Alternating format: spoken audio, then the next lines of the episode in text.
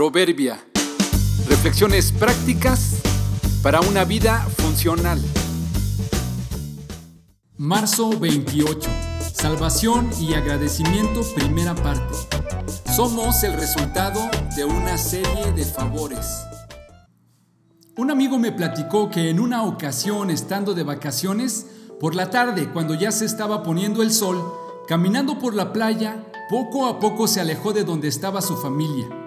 Dándose cuenta que ya no había nadie alrededor, decidió regresar, pero antes quiso darse un último y sencillo chapuzón en el mar.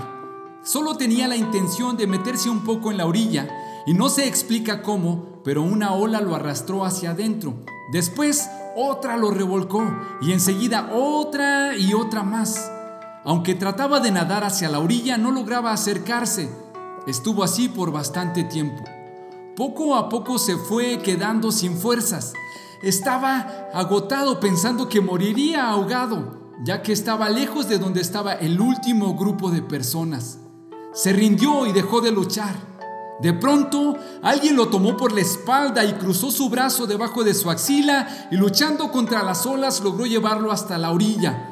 Lo recostó en la playa, lo tranquilizó, le preguntó si se sentía bien y si sabía para dónde estaba su familia. Entonces le ayudó a incorporarse y el rescatista siguió su camino.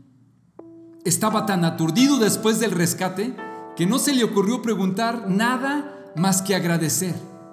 Tiempo después pensó que hubiera sido bueno saber el nombre de esa persona o dónde o cómo podía contactarlo no sabe nada de él, solo sabe que lo salvó, le debe la vida y no le pidió nada a cambio. Este es uno de muchos casos extremos de salvavidas anónimos, porque la gran mayoría de las veces sí sabemos quiénes son nuestros benefactores y debemos agradecerles por su ayuda. ¿Quién te trajo a la vida? ¿Quién te llevó a la escuela? ¿Alguien te recomendó en ese trabajo? ¿Alguien te presentó a quien ahora es tu pareja? ¿Quién te apoyó al principio? Nadie está sano y salvo por sus propios méritos. Somos el resultado de una serie de favores. Hoy piensa en tres personas que te han ayudado y agradeceles por su apoyo.